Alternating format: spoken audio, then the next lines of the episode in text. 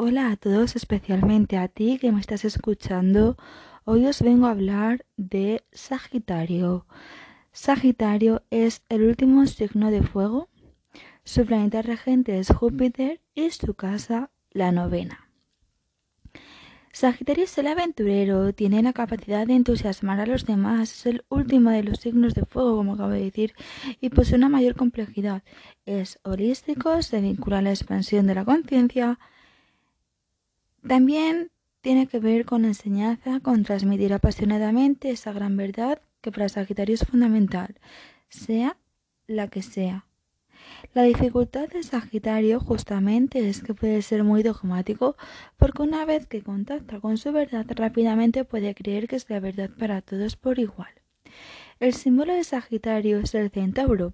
Un centauro tiene una parte de caballo, es decir, una parte instintiva, corporal, animal, orgánica, vital, una parte propiamente humana, que tiene que ver con la capacidad de autoconciencia, con la mente racional y la flecha que vuela lanzada por la parte humana representa los ideales.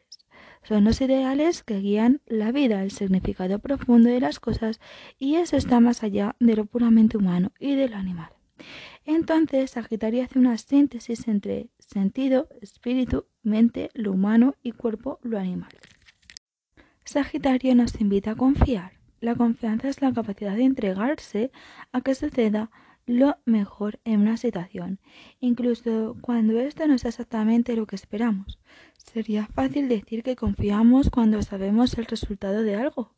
La confianza es tal cuando nos entregamos a un poder superior, el contacto con esa parte más elevada del ser que tiene la brújula que sabe el camino que lleva a lo que tiene verdadero sentido.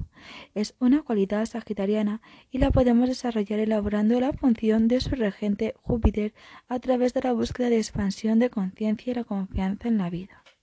Las cualidades ligadas a la expansión y la abundancia energética del universo se inoculan en la psique de los sagitarianos y estos expresan la alegría de dar, la generosidad, un optimismo vital que no se sabe bien de dónde surge. Estamos en el noveno signo. Después de Libra, la conciencia personal y la vincular se amplían a lo social, es decir, religión, filosofía, ideas dadoras de sentido y las grandes preguntas existenciales aparecen aquí. Los arquetipos asociados son aquellos que procuran ser transmisores de verdades, guías, maestros, misioneros, viajeros.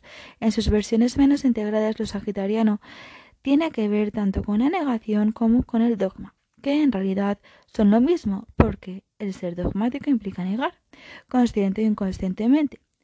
Datos de la realidad. La generosidad es sagitariana. Dar es recibir. La persona de Sagitario confía en que la vida nos da siempre lo que necesitamos y esto no tiene nada que ver con guardar para tener, sino todo lo contrario. La sensación es que cuanto más doy, más recibo, sin estrategias ni especulaciones, pero esta confianza permanente en que Dios, el universo, proveerá, puede llevar al sagitariano a vivir en una eterna fiesta, tirando manteca al techo mientras que son los otros los que proveen. Cuando Sagitario está en la luz, la persona tiene entusiasmo y alegría de vivir. Hay una dirección en la vida. Le encuentra sentido sin negar el dolor, sabe que cada experiencia es parte del camino de aprendizaje y que el alma cuenta con guías que le sobran al oído por donde tiene que ir. No se cree dueño de la verdad única, sino que entiende que cada uno está en este mundo para encontrar la suya. Es consciente de que los niveles más espirituales de su ser están en conexión con una energía divina superior que está allí para ofrecer asistencia, guía y protección. La generosidad de su naturaleza, porque confía en la abundancia de la vida. Cuando el Sagitario está en la sombra, hay dificultades para conectar con la realidad, para atravesar los procesos difíciles y hacer los duelos necesarios. La persona no está conectada con la verdadera confianza, sino que niega las dificultades, no cree en nada ni en nadie, es negativa, no tiene entusiasmo, el exceso de fe en algo superior sin tomar responsabilidades sobre la propia vida es otra manifestación posible. Gracias por escucharme. Si te ha gustado este episodio, dale a seguir para poder seguir escuchando el resto.